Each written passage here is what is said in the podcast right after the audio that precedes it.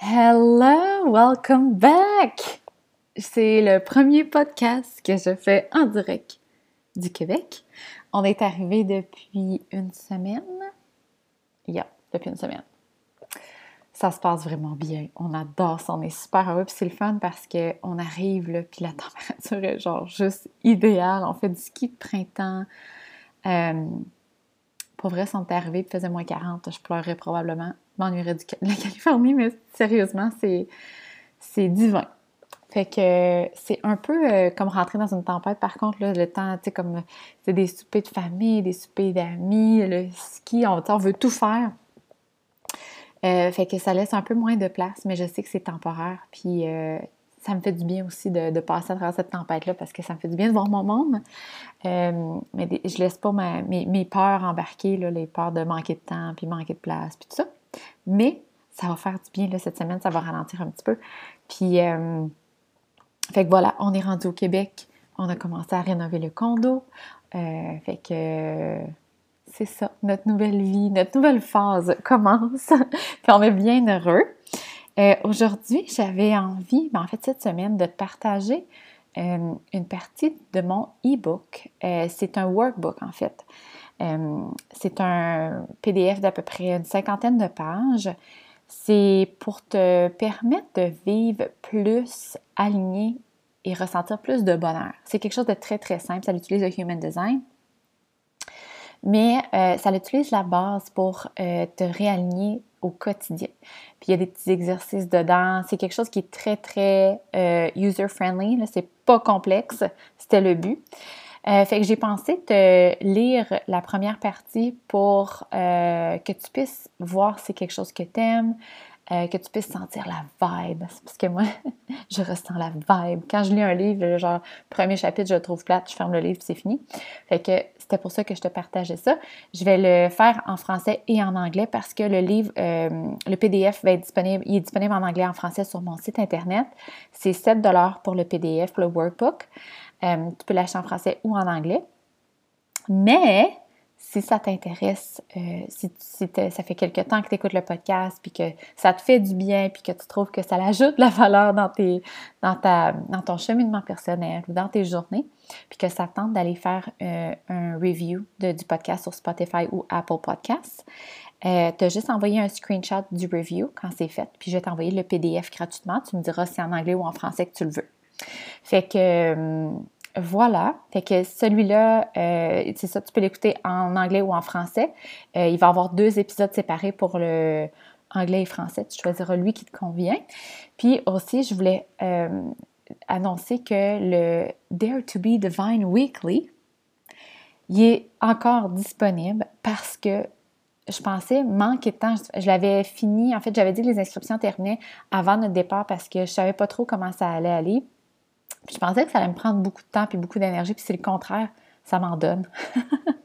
Moi, là, j'osais sur Boxer de human design, d'astro, puis de pousser les gens vers ce qu'ils veulent, puis de déconstruire les peurs, là, c'est comme, oh my God, I'm on my ex. Vraiment, là, je, je capote bien raide.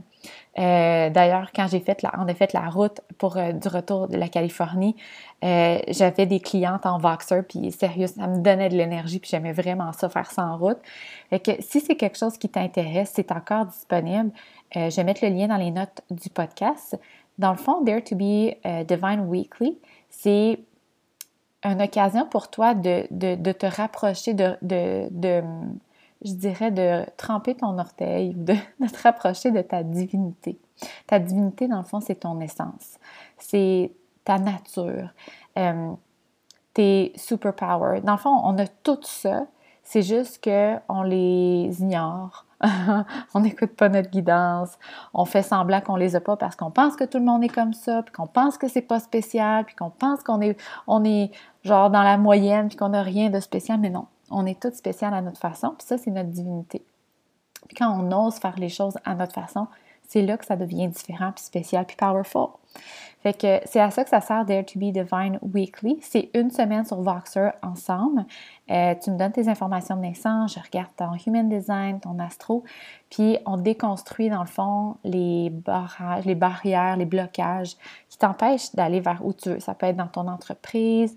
J'en ai eu que c'était une relation, euh, leur relation avec leurs enfants. Euh, il y en a que c'était tout simplement en connaître plus sur elles. Ça peut être le thème que tu veux. Euh, puis honnêtement, euh, une semaine, on a le temps de tellement aller loin, c'est incroyable. Euh, justement parce que on a, tu sais, à chaque journée, on peut jaser ensemble, puis après ça, tu as comme le temps de, laisser décanter ça. Fait que, en tout cas, c'est une expérience vraiment spéciale, puis vraiment, vraiment puissante. Moi, je capote bien. Fait que si c'est quelque chose qui t'intéresse, le lien va dans les notes du podcast. puis ça peut être acheté en tout temps quand tu seras prête. Fait que sur ce, voici le e-book euh, en français et en anglais, Divine Actions. Voici la version anglaise de Divine Actions par moi, Tamara, Manifesting Generator, profil 3.5. A mindfulness workbook, a guide to feel more happiness in your life. This guide will not only allow you to reconnect with your authenticity, your intuition, your internal guidance, your compass, but it will give you your own instruction manual on how you actually work to feel happiness in your life. So, I'm a straight to the point kind of girl, so let's not waste any time and jump right in. I thought I was suffering from the Tony Robbins syndrome. Who am I to think I can help people? And push people towards their dream, towards what they truly want, even when they don't even know themselves. Do I have God syndrome? I've always known that I have that I was here to change the world around me. Just like you and all the used to be Backstreet Boys fans with butterfly clips in their hair kind of generation. Deep down, I was torn between thinking that most people were like me and had that same desire and thinking maybe it was just an ego problem big ego and lack of humility. WTF? No, seriously, WTF. Why would I think what comes easily for me was wrong? Well, mostly because the world around us says that we need to stay small, work hard like a hustle culture, and slowly, very slowly, we will eventually be worthy of success. And then people can come to us for our, expertise and credibility. Again, WTF. Since I've discovered human design, I cannot hold that power in anymore because I know it's meant to be shared and be of service. I cannot stay small on the account that I may look like someone whose ego is too big, has fallen way too deep in this spiritual vortex, or whose ideas are way too strange and not tangible enough. I'm here to push you to be the person you're meant to be. It's my superpower. And you have superpowers too. I cannot shut my inner warrior that wants to wake everybody up anymore. We all use our superpower to change the world somehow, in one way or another. Let's stop holding ourselves back, and our time has come. I'm here to tell you that whatever calling, passion, weird inspiration. You have it. and whatever you think you're not enough like expert qualified known pretty thin old young whatever to actually go in that direction because that's your inner guidance. Your gps guiding you. Your inner gps let's make something clear. You want to go to a new restaurant. You probably have complete faith in google maps you won't change the given route because it's too easy, simple, or fast or obvious. Duh. So, why the hell do we second guess our inner guidance, our inner GPS?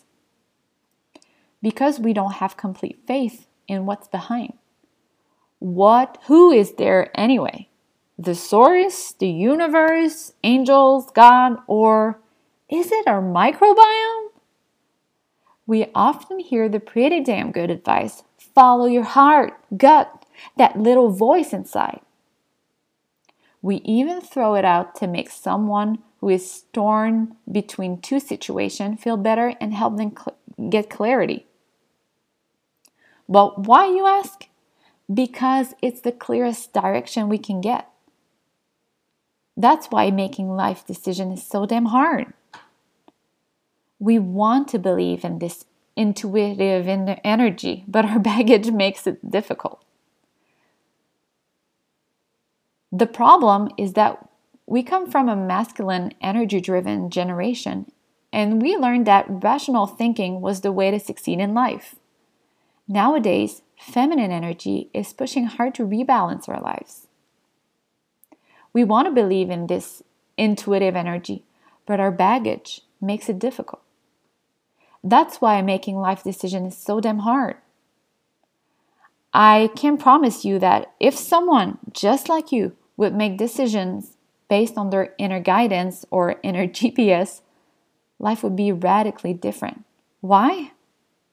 Because deciding, choosing is not supposed to be a rational process. It should be based on our inner feelings, never our minds or fears. For example, let's take the process of buying a house. You have to choose between two houses. On one hand, you have the house of your dream that is 2% over budget, maybe your budget or the market value. And on the other hand, you have a house that costs 2% less than the budget, but doesn't have the vibe that, we, that you were looking for. It looks good on paper, but you don't feel uplifted, inspired. It doesn't give you a good vibration. So, here's the decision it's between following your heart, gut feeling, intuition by choosing the one that is over budget, even if it doesn't make sense, or choosing the one that you don't like based on the fear of not having enough money for your retirement or mortgages. I'm not saying you should buy a 500k house because it's more beautiful, but just be aware of what your body tells you. So that either way, it's not rational. I know it's crazy. That being said, what if if everybody would buy things based on their inner GPS instead of buying things because it's on sale or because you're in a rush and cannot wait any longer, like your fear, or because you want to indulge and feel good after a shitty week at work? What if we would only buy stuff we love stuff that is aligned. We would then be surrounded by material and experiences that uplifts our energy and that are actually serving us.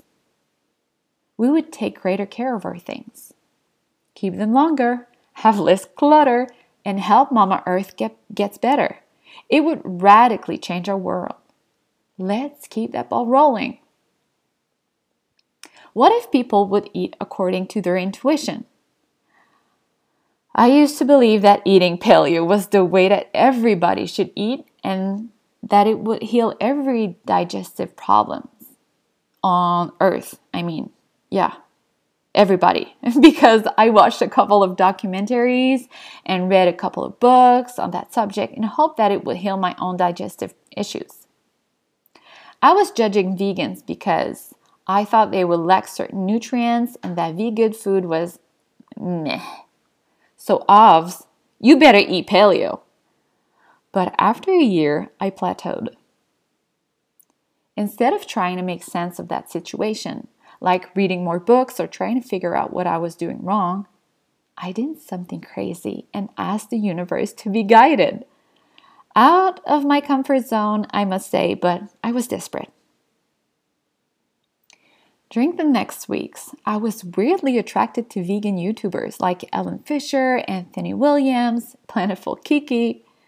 They were all appearing randomly on my YouTube feed or Instagram out of nowhere. Some might say it was divine intervention. And then the weirdest thing happened. I craved plant food based. I craved fruits and veggies. I was freaking out. It turns out that my body needed a break. I craved fruits and veggies. I was freaking out. What about all the energy I've put in my healing journey, in developing recipes for me and my family? What about my beliefs and judgments? Holy shit! It turns out that my body needed a break. My digestive system needed light and easy food to digest, to heal, and plant based food was the, I mean, one of the many key that I needed to, pro- to progress in my healing journey.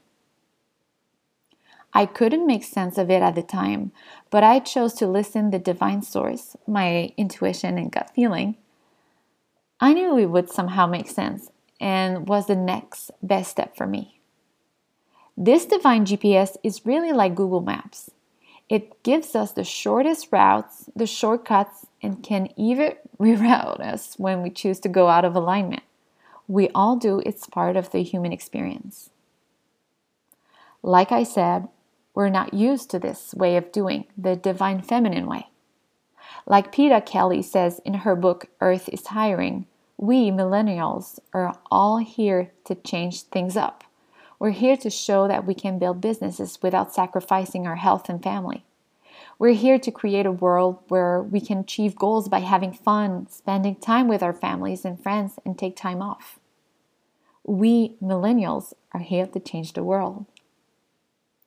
So, if we want to change the way we use money, how we work, um, we spend time with our beloved ones, how we enjoy life, how we take care of Mom Earth, we must do things differently. And the right way to do it is through the guidance of the one and only Source, Universe, God. It's no coincidence that we have decided that it was our time to be on Earth right now.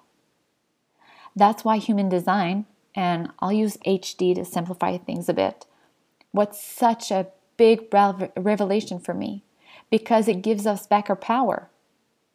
I created this book so you would connect to source in your own GPS inner guidance in order to change the world. By changing the world, I don't necessarily mean that you become the next Tony Robbins or the president of the U- USA, but do things differently, more consciously, and reconnect to happiness. Are you ready? Letting happiness enter your world has the power to change the whole game for you because joy is a super attractor feeling. Hello, Queen Gabby Bernstein. You cannot have divine inspiration for new ideas, solutions, and see all of the options that the universe provides when you're suffering, when you're you are energy depleted, when you're helping everybody and don't have time for yourself, when you are out of alignment, when you're feeling frustrated for MGs and generator, bitterness for projectors, anger for manifestors, and deception for reflectors. These new concepts will be the base of this book. Keep reading, we'll get there. But when you're in alignment with joy, you feel satisfied for generators and MGs successful for projectors, peaceful manifestor, and surprised for reflectors. And that's when life becomes limitless. Possibilities flow to guide you and be who you want to be and do what you want to do. Since we are used to living a certain way, conditioned by our uh, environment and society, it's a bit of a challenge to switch things up right away.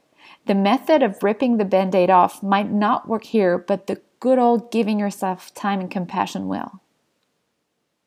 A big and powerful word that I came across when I was contem- contemplating the, the idea of keeping my two girls at home and maybe homeschooling was unschooling. I, I judged it for a hot minute, but then I felt relief and hope. Unschooling is, well, for me at least, giving space and freedom for our children so that they learn what they need when they need it, the way they, need, they want it. They get to lead with their interest, and learning come, comes easy by their curiosity. They get to be led by their own GPS, not ours.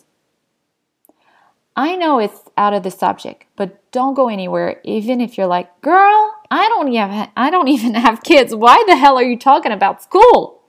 Bear with me. I promise it's going to be worth your while. Unschooling is the opposite of schooling kids.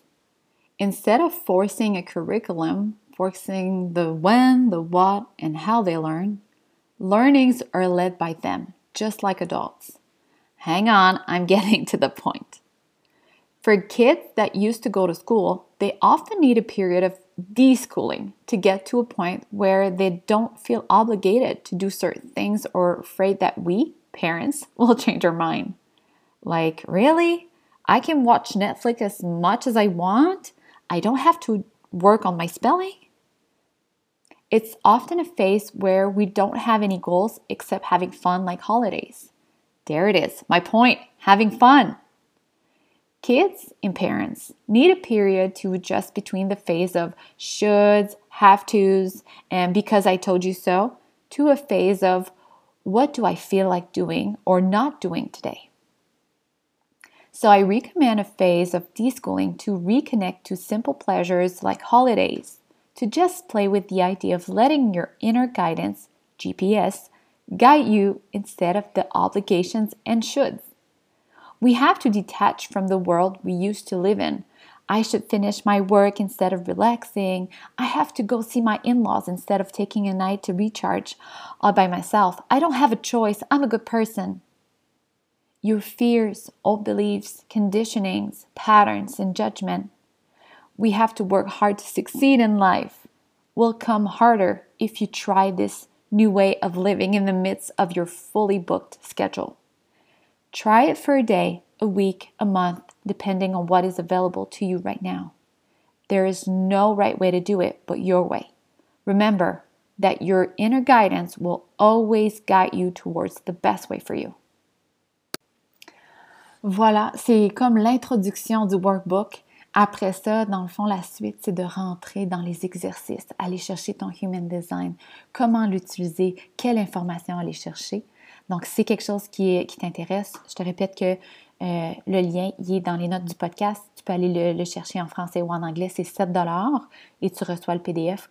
Ou si ça t'intéresse d'aller euh, indiquer un review sur Apple Podcast ou Spotify, tu as juste à m'envoyer un screenshot puis je vais te l'envoyer gratuitement, euh, anglais ou français. J'espère que tu as aimé. c'est vraiment quelque chose que ça fait longtemps qu'il voulait sortir. je suis vraiment fière du résultat tu me donneras des commentaires.